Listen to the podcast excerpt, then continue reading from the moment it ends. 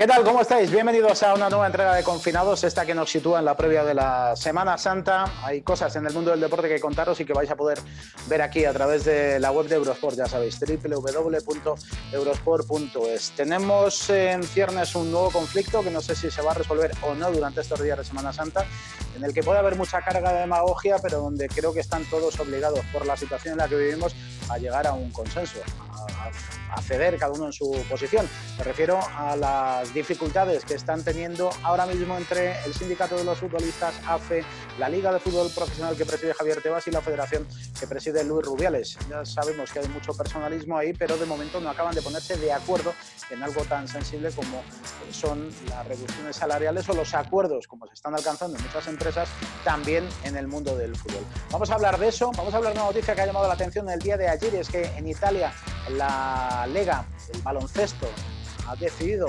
aplazar y cancelar definitivamente la temporada. Ya veremos cómo se resuelve el hecho de quién es campeón, eh, si queda la temporada desierta, quién juega competición europea. Repito, eso luego me lo contará Dani Genovilla. Y tenemos un juego para vosotros a través de Eurosport, especialmente para los amantes del ciclismo. Seáis grandes conocedores o auténticos eh, apasionados de este deporte sin tener un gran conocimiento.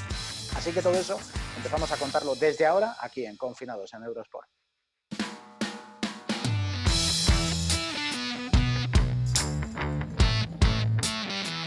Bueno, pues aquí seguimos en este Confinados de Eurosport. Noticias que podéis leer en eh, www.eurosport.es. Hola, Dani Senovilla, ¿cómo estás?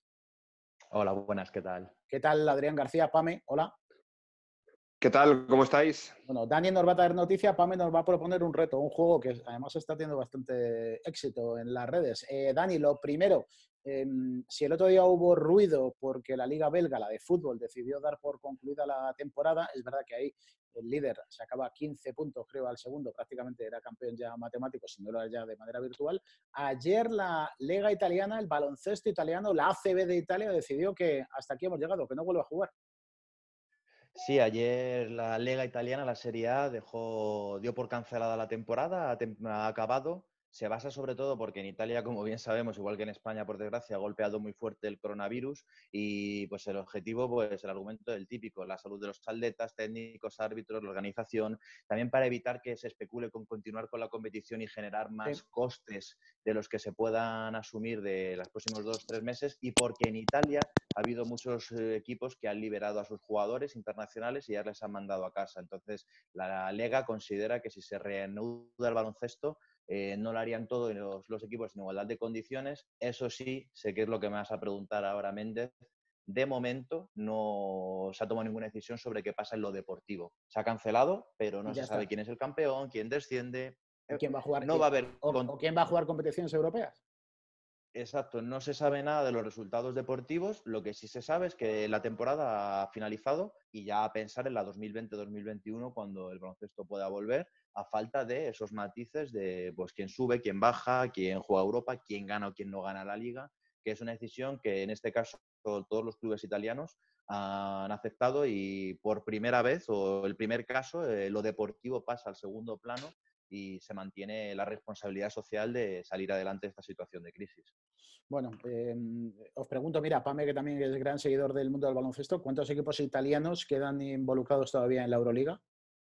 Solamente el Armani Milán, de Sergio Rodríguez y el Torre Mesina. Vale. Y, por cierto, las, las últimas imágenes que hemos tenido de baloncesto ha sido precisamente el Milán jugando contra el Real Madrid y contra el Valencia Basket en Valencia, ambos a puerta cerrada. Sí, lo, decía porque, porque empiezo a tener la sensación que, eh, al igual que en el fútbol, eh, digamos que la competición doméstica prevalece sobre la competición internacional, la Eurocopa se ha pospuesto, la Champions y la Europa League se va a jugar cuando concluya las ligas domésticas tengo la sensación, pero me puedo equivocar, ¿eh? esto es un poco atrevido por mi parte, que en el baloncesto creo que la Euroliga va a hacer fuerza para ser ellos quienes acaben la temporada. En ciclismo, PAME, tenemos un juego en marcha en Eurosport, podéis acceder a través de las redes, tanto en Twitter como en Instagram como en Facebook, o en www.eurosport.es y está francamente divertido.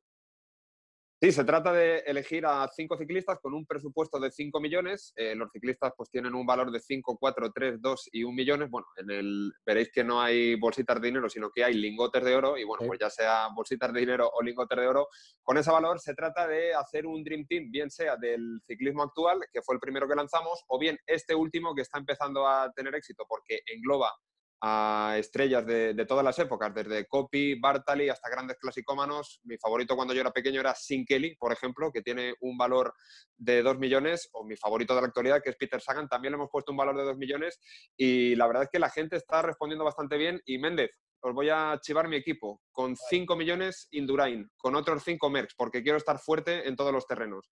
Y luego me he ido a un presupuesto más bajo, por 2 millones he fichado a Sagan, obviamente, a Kelly, que os decía que era mi ídolo. No lo he metido porque tengo en mente otro gran equipo de clásicas. Y luego he añadido también a Valverde y a Freire. Así que os animo a participar y bueno, eh, os voy a preguntar lógicamente cuál es eh, vuestra elección. Yo voy a hacer el, bueno, el mío, el mío es que yo soy muy populista, soy muy demagogo. Yo, eh, espera, lo tengo aquí al lado, vamos, creo que me cuadra. Indurain, Contador, Perico, 549 y 312, Freire, Valverde. Me sobra un kilo para tener un buen director que me lo tengo que pensar.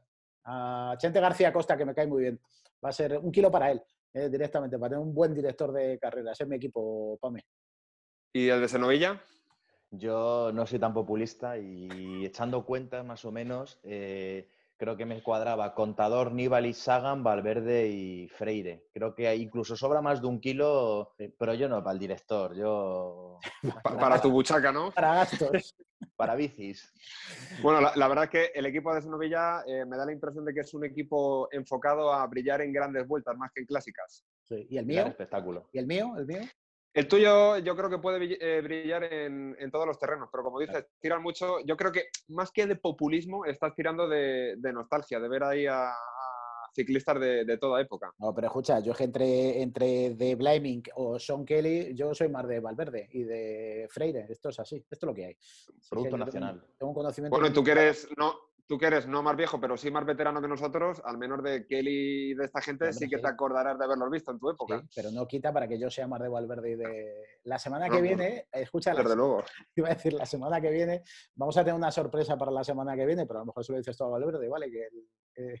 Que, en vez de Valverde que a otro, ¿sabes? Que me equivoqué yo de equipo. Bueno, Paz Senovilla, muchas gracias, ¿eh? Un abrazo. Un abrazo y a participar. Sí, no, no, eh, ya eh, sabéis que podéis hacerlo a través de Twitter, de las redes sociales de Eurosport, en Twitter, Instagram y Facebook y en www.eurosport.es. Esto habrá que ir haciendo más cosas, ¿no? Cambiaremos de deporte, que de momento se nos están viendo mucho las con el ciclismo, ¿eh? Te, puedo dar una sorpresa también, yo a ti. Dime. De tenis. Vale. Mm, ¿Qué tal llevas el espectro tenístico? Bueno, es, es lo mío, ya lo sabes. Lo tuyo, ¿no? Sí. Pues a ver si el próximo también tiras igual de patriotismo. Hay que hacer un equipo de Davis. Eh, se lo vamos a, poner difícil a ti y a todos nuestros seguidores, eligiendo ese equipo ideal de Copa Davis. Gracias, Dani. Gracias, Pame. Un abrazo. Hasta luego. Vamos a las motos con Santi Ayala. Lo dicho, hablamos con Santi Ayala, actualidad del mundo del motor, en este caso de las motos, porque hay noticias y las hay buenas, regulares y malas. Eh, hola, Santi Ayala, ¿cómo estás? Muy bien, aquí confitados seguimos, eh, fenomenal. seguimos, no nos queda otra. Eh, digo que hay todo tipo de noticias alrededor de las motos. Bueno, una que era muy evidente, está entre comillas es la mala, que se ha cancelado ya eh, formalmente. Si accedes a la página web de MotoGP, verás que los grandes premios en España y Francia están ya cancelados y que se supone que la temporada arrancará a finales de junio en Alemania. Se supone, por poner una fecha, Santi.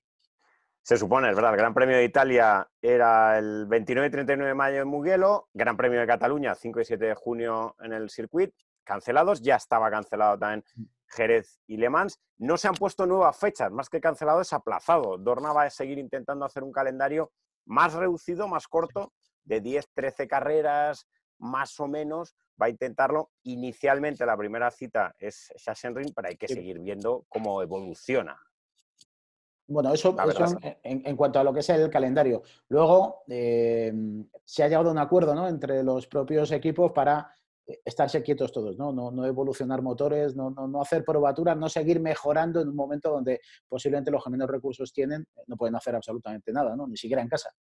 Ha habido varias decisiones. Ya hubo unas decisiones en cuanto a cómo homologar motores y aerodinámica sin presencia en los circuitos y sin carreras. Eso ha quedado ya también bueno, se solucionó enviando pruebas, muestras, los equipos y las eh, fábricas sobre todo. Ahora la cuestión ha sido esa congelación de desarrollo.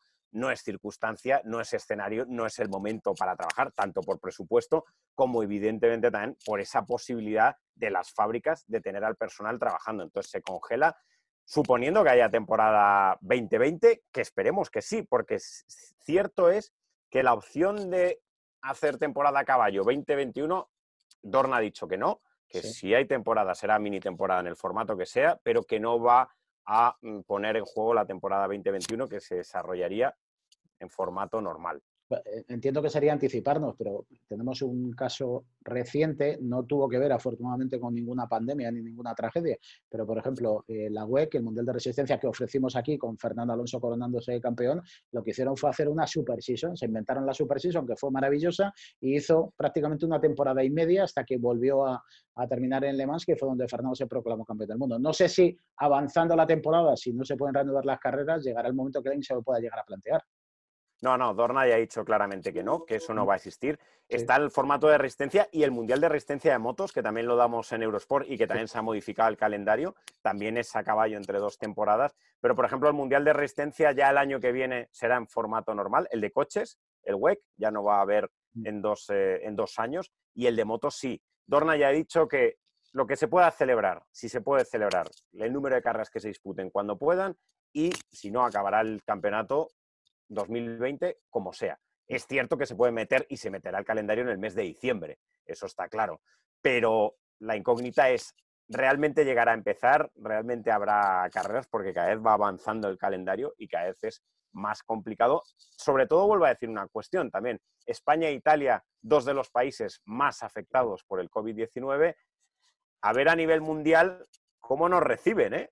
El resto de países cuando se abra la movilidad, cuando se pueda desplazar y si hay esa oportunidad de, bueno, de, que se disputen carreras. Es que estaba viendo, tengo aquí abierto eh, el calendario, digamos la secuencia sería finales de junio Alemania, después a Holanda, después Finlandia, en agosto República Checa, Austria y Reino Unido, eh, septiembre Italia, el Gran Premio de San Marino, volvería a España, Aragón, y luego se marcharía ya Asia para hacer en octubre Tailandia, Japón, Australia, Malasia, noviembre Estados Unidos, Argentina y volver a terminar en Valencia. Es verdad que, eh, no sé, es que es tan difícil eh, presuponer qué va a pasar con esto, cómo va a evolucionar la pandemia en los diferentes Miguel Ángel, hay, tantos escenarios como gente pensando. sí, efectivamente. Posibilidades hay tantas. Está la congelación técnica, está también otro, otro detalle que es importante, que Dorna ha salido al rescate financiero. eso iba a decir, que, gente pensando y gente haciendo, que es lo que ha hecho Carmelo Espeleta, ¿no? Sí, eh, saliendo al rescate financiero de los, de los equipos, de los privados de MotoGP y de todos los equipos de Moto2 y de Moto3, básicamente anticipando pagos de los meses de eh, abril, mayo y junio. Y es un detalle tan importante que a destacar que ese dinero en gran parte de dónde viene, y digo a destacar porque nos toca a nosotros también Eurosport como televisión, ¿no? que es esa parte de la televisión en canal, la televisión de pago, permite tener un colchón financiero y es algo que, si bien el espectador decía, quiero carreras abiertas, ya, ya, pues ahora tiene ese dinero precisamente Dorna para poder ayudar a los equipos, Miguel Ángel. Exactamente, si es que es así. Y además habrá que acostumbrarse, del mismo modo que las películas de estreno y las series buenas pagamos por ellas, es que el deporte se ha convertido en eso también. Y por el deporte hay que pagar, no digo habrá que pagar, es que hay que pagar, porque al final se mueven las cantidades económicas detrás de las grandes estrellas, de los grandes clubes, de los grandes eventos, que solo se sostienen evidentemente con parte de los derechos televisivos que se generan y en muchos casos televisiones como la nuestra, cosa que nosotros celebramos. Muy bien, Santi, pues cuídate. ¿eh? Igualmente, seguimos en casa. Seguimos. veremos a él. Eh, sí, seguiremos un poquito más. Sí, no estamos mal. No estamos mal. Gracias, Santi. Un abrazo. Hasta luego. Hasta luego. Enseguida analizamos todo en la mesa virtual de redacción. Bueno, pues tiempo para analizar aquí en la tertulia de confinados, en esta mesa virtual de redacción, cosas que están pasando en el mundo del deporte. Hoy se va a hablar mucho, ya se habló ayer y no sé si mm, amenaza con convertirse en una especie de culebrón, donde creo que además eh, no va a dejar bien a nadie no va a dejar bien a todos, eso es seguro. Estamos hablando de eh, los futbolistas. Ayer asistimos a una tarde de cierta confusión. Está ahí el director de nuestra web, eh, Iván Castelló. Hola Iván, ¿qué tal? ¿Cómo estás? Hola, muy buenas, ¿cómo estáis? Y van saliendo los comunicados. Primero aparece un... Ya, ya perdí un poco el, orden. No sé si fue primero un comunicado de AFE, luego un comunicado de la Federación, aparece luego un comunicado de la Liga diciendo lo que acaban de decir ellos en sus comunicados no se ajusta a la realidad, no tenemos pacto, no se ha hablado de cuándo o cada cuánto tiempo se van a jugar y al final un poco la sensación que tengo, Iván, es que van a contribuir entre todos un poco a la confusión y a que dejen en mal lugar al fútbol y a los futbolistas. Bueno, pero creo que estamos acostumbrados. Eh, yo no recuerdo jamás, desde la época de Baró, de Villar, en toda mi carrera profesional, yo nunca he visto buena relación entre Federación Española de Fútbol, Liga de Fútbol Profesional, eh, AFE, Consejo Superior de Deportes bueno, esto es la continuación de la guerra por otros medios, en un momento muy inoportuno para no hacer piña y no ser solidarios y llegar a acuerdos rápidos, eh, porque la situación dramática del coronavirus creo que lo exigía. Pero bueno, el fútbol en esa burbuja suya, que es una lucha de poder, un juego de tronos permanente, pues no creo que se vaya a poner eh, de acuerdo, ni creo que escenifiquen un acuerdo de Versalles, ¿no? Que de, de verdad es una pena, porque sería, sería el momento. Y luego, me gustaría también poner sobre la mesa para ver la opinión del resto de contertulios, eh, Miguel Ángel, es, que un futbolista que se baje el sueldo es algo que no ha existido hasta ahora. Y como son una raza peculiar y diferente, eh, creo que eso también está por ver cómo se va a articular todo eso. Cuidado que hay mucha demagogia alrededor también, ¿eh? para lo bueno y para lo malo. Pero bueno, le voy a preguntar también a Javier Ares y a Rubén Fernández. Hola Javier, ¿cómo estás? ¿Cómo estamos, Miguel Ángel? A todos, compañeros. ¿Cómo llevas el confinamiento?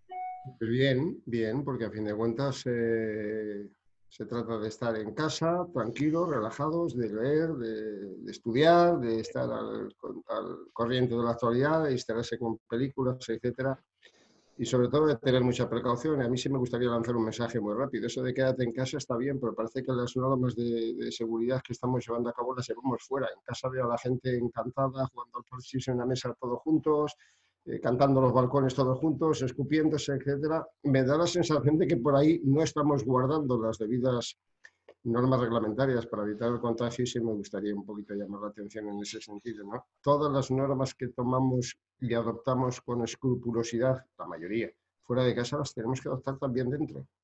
Sí, al menos deberíamos intentarlo, es cierto. ¿Eh? Er, Rubén Fernández, ¿cómo estás, Rubén? ¿Qué tal? Muy buenas. Eh, gran seguidor del fútbol internacional.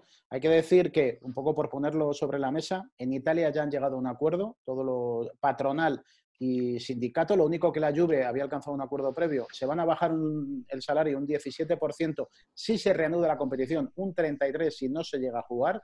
En Francia han establecido un criterio, digamos, gradual en función del nivel de ingresos, que va desde, eh, era creo, el 10% a partir de los eh, futbolistas que ganaran o percibieran 50.000 euros, eh, hasta los millonarios como Neymar, a los que les puede alcanzar prácticamente una reducción del 50%.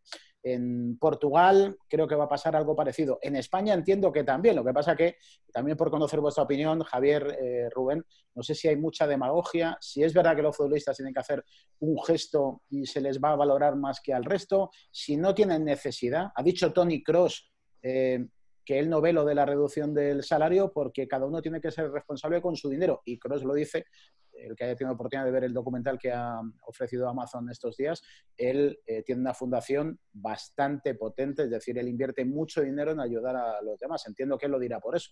No sé qué pensáis, Javier, Rubén. Bueno, en su día a cada uno con su dinero, o sea, me parece bien que los futbolistas, que, son gente muy bien pagada, si así lo desean, pues puedan dedicar parte de sus ingresos a, las... Eh, cuestiones benéficas que les parezca bien. Ahora estamos hablando, este es otro tema. Aquí la cuestión no es de los futbolistas de cara con el, con el resto de la sociedad, todo lo más los futbolistas de cara al resto de los empleados más modestos que tienen los diferentes clubes y también con respecto a la estructura, la solidez y la viabilidad que puedan tener sus clubes si los, los futbolistas se rebajan o no el sueldo. Prefiero que no es un tema de los futbolistas hacia la sociedad, es un futbolista interno del, del fútbol. Los clubes les han pedido un recorte buscando la viabilidad, teniendo en cuenta la pérdida de ingresos mientras están parados. Yo creo, por ejemplo, el Barça, jugadores eh, hicieron piña y yo creo que obraron muy bien y llegaron a un acuerdo y decidieron bajarse lo que consideraron oportuno y la sensación que me da es que todos los clubes que así se lo planteen, los jugadores al final tendrán que, que, aceptar el, el, recorte.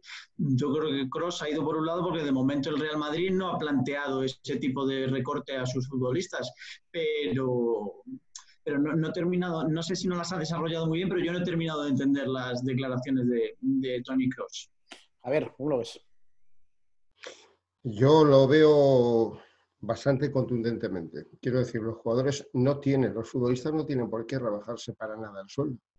Los futbolistas pueden rebajarse el sueldo si lo consideran oportuno y será plausible, me imagino, ¿no? Y además la sociedad lo verá como, como algo obligado, dada la cuantía de ingresos que perciben, pero no estamos hablando de clubes de fútbol que mantienen los socios, estamos hablando de sociedades anónimas deportivas que tienen capitales particulares que han podido hacer todo el dinero del mundo que han querido, y alguno lo ha hecho, con el negocio que es el fútbol. Esto es una empresa y en una empresa, si hay un contrato firmado de la sociedad, en este caso con los futbolistas, se tiene que respetar. Otra cosa es otra cosa es que si en efecto no se producen, como teóricamente, que vamos a verlo, no se producen los, los ingresos necesarios, fundamentalmente en lo que concierne a los derechos televisivos, de la madre del Cordero, que para el año que viene los futbolistas tengan que cobrar o para el año sucesivo o para cuando tengan que renovar sus contratos tengan que cobrar la quinta parte de lo que están cobrando ahora porque no se han producido sus ingresos. Pero quiero decir, el problema es de los clubes, el problema es de las sociedades anónimas deportivas, aquella que sea capaz de convencer a sus futbolistas, a sus asalariados por consiguiente, que deben de rebajarse el sueldo, pues fenomenal. Los futbolistas que consideren que deben hacerlo casi más por imagen pública que por otra cosa, también pero que tienen todo el derecho del mundo a percibir sus salarios, por supuesto, y que el problema lo tienen las sociedades anónimas deportivas, por supuesto, y que para el fútbol, si fuera todo de manera global, que no perjudicara a un país o a otro, le vendría muy bien una rebaja espectacular de un negocio obsceno por donde se mire, también, porque, a ver, el fútbol ha sido, es y será siempre igual de espectacular, de bonito, de atractivo, de competitivo, de cuantos adjetivos queramos ponerle, con dinero y sin dinero. O sea, hace muchos años no se percibía ni la décima parte proporcionalmente, hablo, de lo que se percibe ahora. Y el fútbol era igual de espectacular. Un señor se llamaba Di Stefano, un señor se llamaba Pelé, un señor se llamaba Maradona. Y entonces resulta que hoy, porque se ha inflado esa burbuja del fútbol, gracias a los derechos televisivos fundamentalmente, intermediarios, representantes, dirigentes, operadores, todo el mundo hace negocio con el fútbol los que han estado haciendo negocio con el fútbol tendrán simplemente que apretarse el cinturón y que soportar esta crisis. En la medida en que puedan, negociarán la forma de hacerlo, pero la responsabilidad compete a los propietarios de una empresa que es una sociedad anónima deportiva que se llama fútbol y que han estado manejando muchísimos millones de euros de una forma absolutamente irresponsable sin prever que algo parecido a esto podía ocurrir. Ese es el planteamiento de salida. A partir de ahí, se negociará lo que sea y todo será bienvenido, claro, por bien del fútbol. Es que yo la, duda que tengo cuando hablaba un poco de que, en esto puede haber mucha, o podemos caer también la demagogia, es, eh, primero, no todos los futbolistas son mega millonarios, intentámoslo así, es verdad que el salario, cualquier jugador de primera división en nuestro país, pues seguramente está ingresando una barbaridad en relación a un ciudadano de a pie, pero no todos se pueden permitir enormes dispendios. Esa es la realidad. Es decir, los nueve netos que gana Tony Kroos no lo gana un jugador del, Leganés. Eso es así.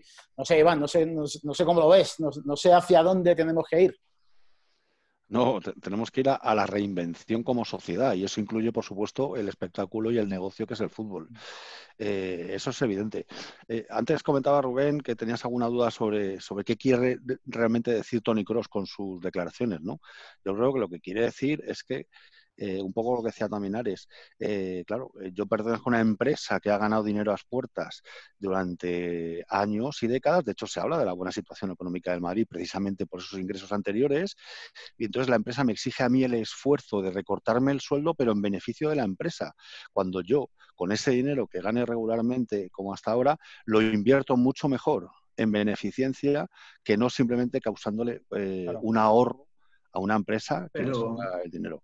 Yo creo que va por ahí el tiro de, Tony Cross. Él hablaba por otro porque, porque el Real Madrid de momento a él no le ha pedido recortarse nada, o sea que él hablaría de otro. Esto hay que decir que es una entrevista en un programa alemán, en un podcast alemán, donde él habla de, la posibilidad de que se reduzcan el salario. Esto va hilado, Iván y Rubén, va hilado con el comunicado que hace AFE el otro día público, donde en uno de los puntos lo que dice es, oye, que es un poco lo que decía Javier. Oye, nos sorprende que de repente tengamos que bajarnos todos el sueldo cuando estamos aquí alardeando una situación económica gloriosa en el fútbol español. ya se habla que el, que el, Madrid va a proponer a los jugadores no un ERTE, porque el Madrid quiere ser exclusivo también en esto y no hacer un ERTE, no rebajarse a hacer un ERTE como el resto, pero sí se habla ya, está publicado ya esta mañana, eh, los medios oficialistas, que son muchos, eh, está publicado que le van a pedir entre un 12% si la competición se reanudara y un 20% si la temporada se acaba.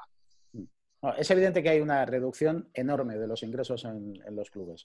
Eh, la primera y más eh, grave puede ser la televisión. Si al final el evento se celebra, la televisión va a pagar y no va a haber ningún problema. Pero es verdad que en equipos grandes la taquilla supone un dineral. No sé quién se está comprando una camiseta ahora del Madrid, del Atleti, del Barça, del Celta de Vigo. ¿no? Hombre, es que están cerradas, las tiendas. Y yo, como usuario, yo no me arriesgo a que me venga un coronavirus escondido en, el paquete, eh, en el envío, vamos. Eso lo tengo, lo tengo claro.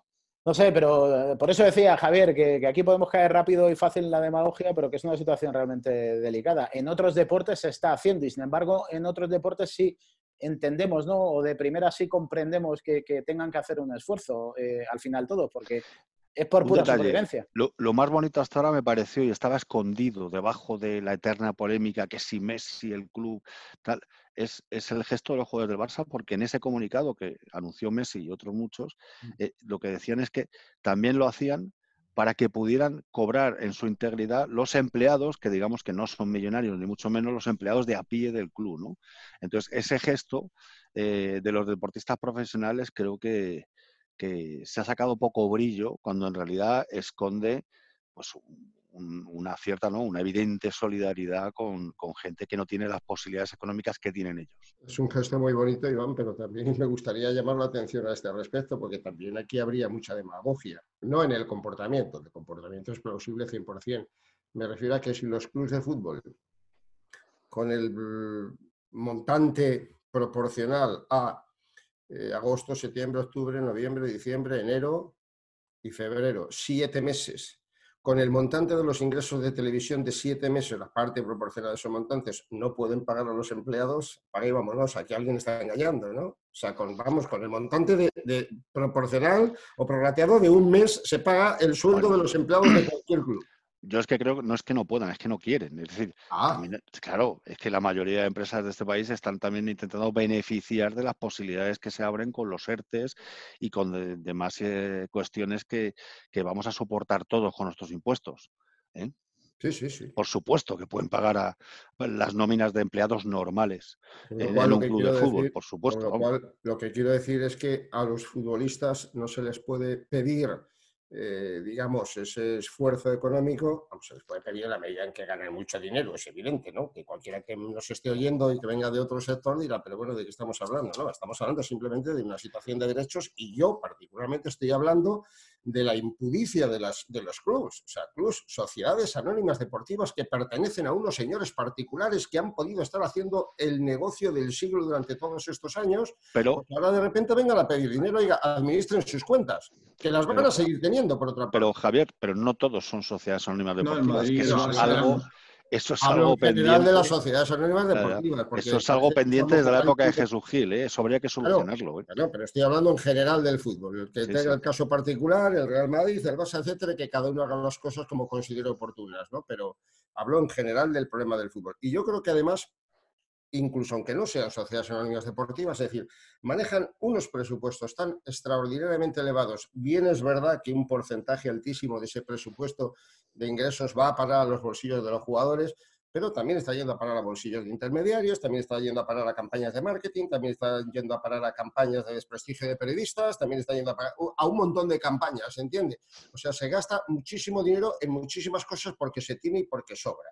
Yo lo que sí creo que es muy importante, estamos hablando aquí del litigio Federación, Liga de Fútbol Profesional, que están condenados a no entenderse siempre, porque es el papel que cada uno tiene que jugar, pero me parece que el papel de la UEFA es determinante, por una razón elemental. Es decir, eh, los clubes de fútbol, y cuando hablamos de los clubes de fútbol nos estamos refiriendo a los clubes poderosos, ¿no? a, las grandes ligas, etc.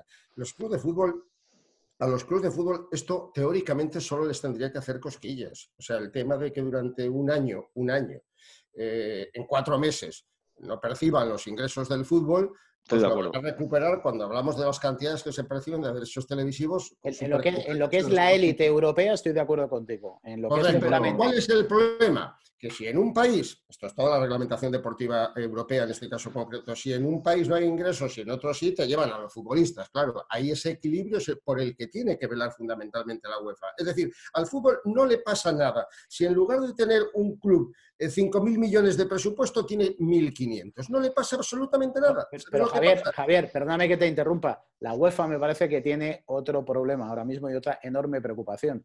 Es que como vea, o sea, lo que sí puede ocurrir es que esto dé pie a la Superliga Europea. Es decir, que los grandes clubes de los que tú estés hablando de repente digan, mira, cuando ha llegado un problema tú tampoco has sabido resolverme, no, has podido con ello, con lo cual busco yo la vida. ¿Sabes? Y blindo yo mi esa, esa espada de Damocles la va a tener la UEFA toda la vida, ¿no? Y la amenaza de los grandes y poderosos clubes europeos de que van a Pero estoy, estoy de acuerdo con Javier, el fútbol es tan grande y tiene tanto poder que eso va a seguir pues pasando con crisis, con crisis o sin crisis, que es que a la vuelta, cuando se juega el fútbol, se inventan la Copa del Renacimiento, yo qué sé, la Copa del Resurgir, y, la juegan Madrid, Barça, Liverpool, Manchester United, Bayern de Múnich, eh, París Saint Germain e Inter de Milán y, a manos llenas se lo vuelven a llevar por derechos televisivos porque todos estamos deseando ver ese fútbol de competición. Hombre, que los derechos no se van a extinguir. la gente no va a perder el interés por el fútbol cuando se recobre la normalidad. Volverá la gente a los estadios, supongo, vamos, volverá la gente a consumir ocio. Yo estaba, estoy con vosotros, de hecho, con, Javier y con, con Iván, pero por los mensajes que llega desde la patronal, desde la UEFA, desde la FIFA, o algo se nos escapa o, ellos lo plantean de una manera muchísimo más apocalíptica en cuanto a la viabilidad de los clubes de lo que lo vemos nosotros desde el exterior. Yo estoy con vosotros en cuanto a brutal cantidad de ingresos que son capaces de generar durante meses y ahora es verdad que se está viviendo, el mensaje que transmiten es de pánico, el hecho de decir, como no volvamos a jugar en finales de mayo, como no volvamos a jugar en junio, la viabilidad de los clubes peligra a mí, a mí se me escapa algo económicamente en la macroeconomía porque es que como vosotros, pero su mensaje, su mensaje es realmente apocalíptico. Eso, me gusta, mienten más que hasta el médico le mienten. No, yo lo que creo es garantía que no tiene nadie, que es lo que estamos hablando, perdonadme. O sea, es que mienten como bellacos. Es normal que, y me parece legítimo, que pretendan defender todos sus derechos hasta el final y conseguir no tener ni la más mínima pérdida. Un negocio, que se lo digan a cualquier empresario, a cualquier empresario de este país o del mundo entero en general. Un negocio que tiene garantizado, absolutamente garantizado, no solo el mismo montante, sino el increciendo que se va produciendo cada temporada de ingresos, porque el fútbol lo tiene absolutamente asegurado gracias a los derechos televisivos. Tiene incluso la seguridad de que va a ir mejorando los ingresos televisivos. Una huelga, una huelga en este caso no sería una huelga, un parón, como si fuera una huelga ¿no? de, obrera. Un parón de tres, cuatro meses le hace cosquillas. Ahora, es que, es, que no puede ser más sencillo. Mire usted, el único que puede pagar el pato de una pequeña crisis no es la sociedad anónima como tal, no es el club siquiera como tal, aunque sea club de socios. Es el futbolista, como bien digo, que dentro de dos años, cuando tenga que renovar el contrato, a lo mejor no hay la misma cantidad que ahora, porque mira, aquel año, hace dos años, estuvimos eh, cinco meses sin percibir y en vez de cobrar 5.000 euros, 5.000 millones, cobramos 3.500. Entonces, donde tú cobrabas 10 millones, solo te puedo pagar 4 o solo te puedo pagar 6. Ese será el problema. De, ¿Cómo no van a tener supervivencia los clubes de fútbol, garantizado el futuro como lo tienen por muchos años. No sé si me estoy refiriendo a los grandes clubes. yo, creo que, yo creo que hay escalones. Eh, evidentemente hay equipos de segunda división que hoy están así. Hay equipos seguramente de la zona baja de primera división que sí han sabido hacer sus cuentas, que todos lo han hecho ya, porque si algo sí está funcionando el control económico, bueno, esto les supone un traspié, pero no les va a ahogar, pero no quiero pensar de ahí para abajo, de ahí para abajo va a ser dramático, eh, porque está siendo, al final hay menos recursos para generar ingresos y está siendo dramático en otros deportes. En el propio ciclismo, Javier, ya has visto que hay equipos que están haciendo ERTES y que vamos a ver ¿Por qué? Porque no tienen, eh, el, patrocinador está atravesando un momento delicado, el patrocinador no tiene la exposición de la televisión, puesto que no hay eventos, y eso al final es una cascada. Sí, pero yo quiero hablar un poco de una manera global. Es evidente, cuando estamos hablando del fútbol muy focalizado en la lucha de la, Federación y de la Liga de Fútbol Profesional que nos estamos centrando un poco en las grandes ligas. Si bajamos con los escalones a otros puntos, pues claro que es un problema muy grave, pero el problema Vamos a ver, hay un viejo refrán castellano que dice que lo que es igual para todos eh, no es beneficio para ninguno, ¿no? Ni, ni, perjuicio en este caso para ninguno. Yo creo que ahí sí se encontrarán mecanismos necesarios, suficientes, se podrán habilitar para buscar la supervivencia de esos clubes. De cualquier manera, por ejemplo, focalizado o, eh, o, centrado en el ciclismo. Claro que pueden desaparecer sponsors, pero no va a desaparecer el ciclismo, aparecerán otros. Es que los sponsors han aparecido y han desaparecido toda la vida. Ahora puede ser por esta circunstancia, en otras porque la empresa iba mal o en otras porque rentabilizaron su inversión convenientemente y pusieron un plazo, como lo ponen siempre. No, no hay que ser apocalípticos, hay que, en efecto, centrarse en los problemas que, que van a venir derivados de esta crisis y que claro que van a afectar, claro que se van a llevar algunos clubes por delante, los que no tengan viabilidad, que es una pena, pues sí, que al ver tantos afectados se van a encontrar soluciones, pues también, yo creo que al ser una gran mayoría de los clubes, hablamos ya a nivel modesto, o de los deportes minoritarios que no tienen esos ingresos, perdón por lo de minoritarios, me refiero fundamentalmente al aspecto económico, que no tienen esos, esos, eh, esos ingresos y ese sustento, pues van a pasar mayores dificultades, pero mientras yo creo que esto es un problema, en este caso, por lo que nos atañe, europeo, ¿no? O, mundial, por supuesto, pero europeo a efecto de los organismos que van a regir. Mm, se trata de no perjudicar a un país con relación a otro, por la diáspora, por el éxodo de, de deportistas que se pueden ir a un sitio o pueden venir al otro. Por ahí sí, sería mm, delicado, muy delicado en aquellos deportes en los que, por ejemplo, el baloncesto, del balonmano, etcétera, eh, en los que hay también un trasiego importante más allá de cada frontera, pues que en un país haya una mayor fortaleza económica que en otro como consecuencia de esta crisis del coronavirus, sí sería delicado para el país que haya salido más perjudicado. Yo lo que creo, pero, sí, Rubén, sí. Perdona, Miguel, pero partamos de una base, que hablamos solo de los equipos grandes o de los equipos mastodónticos, porque es que los modestos ya lo pasan mal en su día a día, ya su supervivencia, hablamos de equipos, hablas tú de segunda, segunda B, mmm, deportes como el balonmano, por ejemplo, mmm, ya notan la crisis, o sea, ellos ya lo pasan mal sin necesidad de que haya venido el coronavirus, ya son clubes que luchan a diario por su supervivencia, ahora nos tenemos que centrar, yo creo, en los, en, en los equipos que más llaman la atención porque son en los que esos recortes se pueden notar, pero un equipo modesto de segunda división, de segunda B, ya lo pasa mal en su día a día. Bueno, sin olvidar que luego aparte de estos clubes están haciendo esfuerzos, están haciendo donaciones, eh, quien más y quien menos está haciendo, eh, repito, donaciones más o menos eh, con publicidad o sin ella, muchas, de, muchas sin ella, que es lo mejor. Ahora, yo sí que creo, por finalizar, a mí me parece que hay que pedirle a AFE, a Federación y a Liga, que en estos tiempos, que deben ser tiempos de consenso y que tienen que olvidar los personalismos, tienen que dejarse de guerras, no se puede estar así permanentemente también en esta circunstancia. Eso es a lo que yo me refiero también. Eh, más allá de quién pueda tener, como decía antes Javier, al final no van a salir todos beneficiados. Lo que no se puede es defender la posición de cada uno de una manera tan, tan, tan rabiosa al punto que estemos a, a, 9 de abril, vísperas de Semana Santa, que llevemos un mes sin fútbol, porque hoy se cumple un mes desde que se jugó el último partido y no consigan ponerse de acuerdo. Es que no consiguen ponerse de acuerdo nunca en nada y esta es la oportunidad por lo menos para que alguien cediera. Pero claro, ahí ya sí que tiro la toalla porque creo que, que volverá el fútbol, volveremos a la vida, volveremos a comer los cuatro en un restaurante tranquilamente y estos no se habrán puesto de acuerdo seguro. O sea, es lo que nos queda. Así Muy bien, pues nada, que tengáis buena Semana Santa, Iván, eh, Javier, Rubén, es lo que... Igualmente. trabajando, trabajando bastante, porque con esto de estar en casa, sí, sí, sí, se trabaja mucho más. ¿eh? Sí, sí, sí, cuéntamelo a mí hoy, que he hecho una prueba a las 8 de la mañana, todavía no entiendo muy bien por qué, pero a las 8 de la mañana que estábamos probando cosas, pero bueno, es la vida, es la vida. Muy bien, Javier, la semana que viene eh, hablaremos de ciclismo contigo, que tenemos sorpresa para la próxima semana aquí en Eurosport, o sea que nada, no te vayas lejos tenemos temas y sobre todo tenemos tiempo, ¿eh? Sí. Con mucho tiempo. Sí, sí. Tiempo tenemos, la verdad. Gracias, Javier. Gracias, Iván. Gracias, Rubén. Un abrazo. Adiós. Un abrazo. Hasta luego. Ya sabéis que toda la información la vais a tener siempre, a cualquier hora, en cualquier plataforma, en www.eurosport.es y que podéis seguir viendo el mejor deporte, repito, en nuestros canales y en Eurosport Player. Así que, ya lo sabéis, pasad buena Semana Santa en casa, tranquilos, así nos gastamos. Adiós.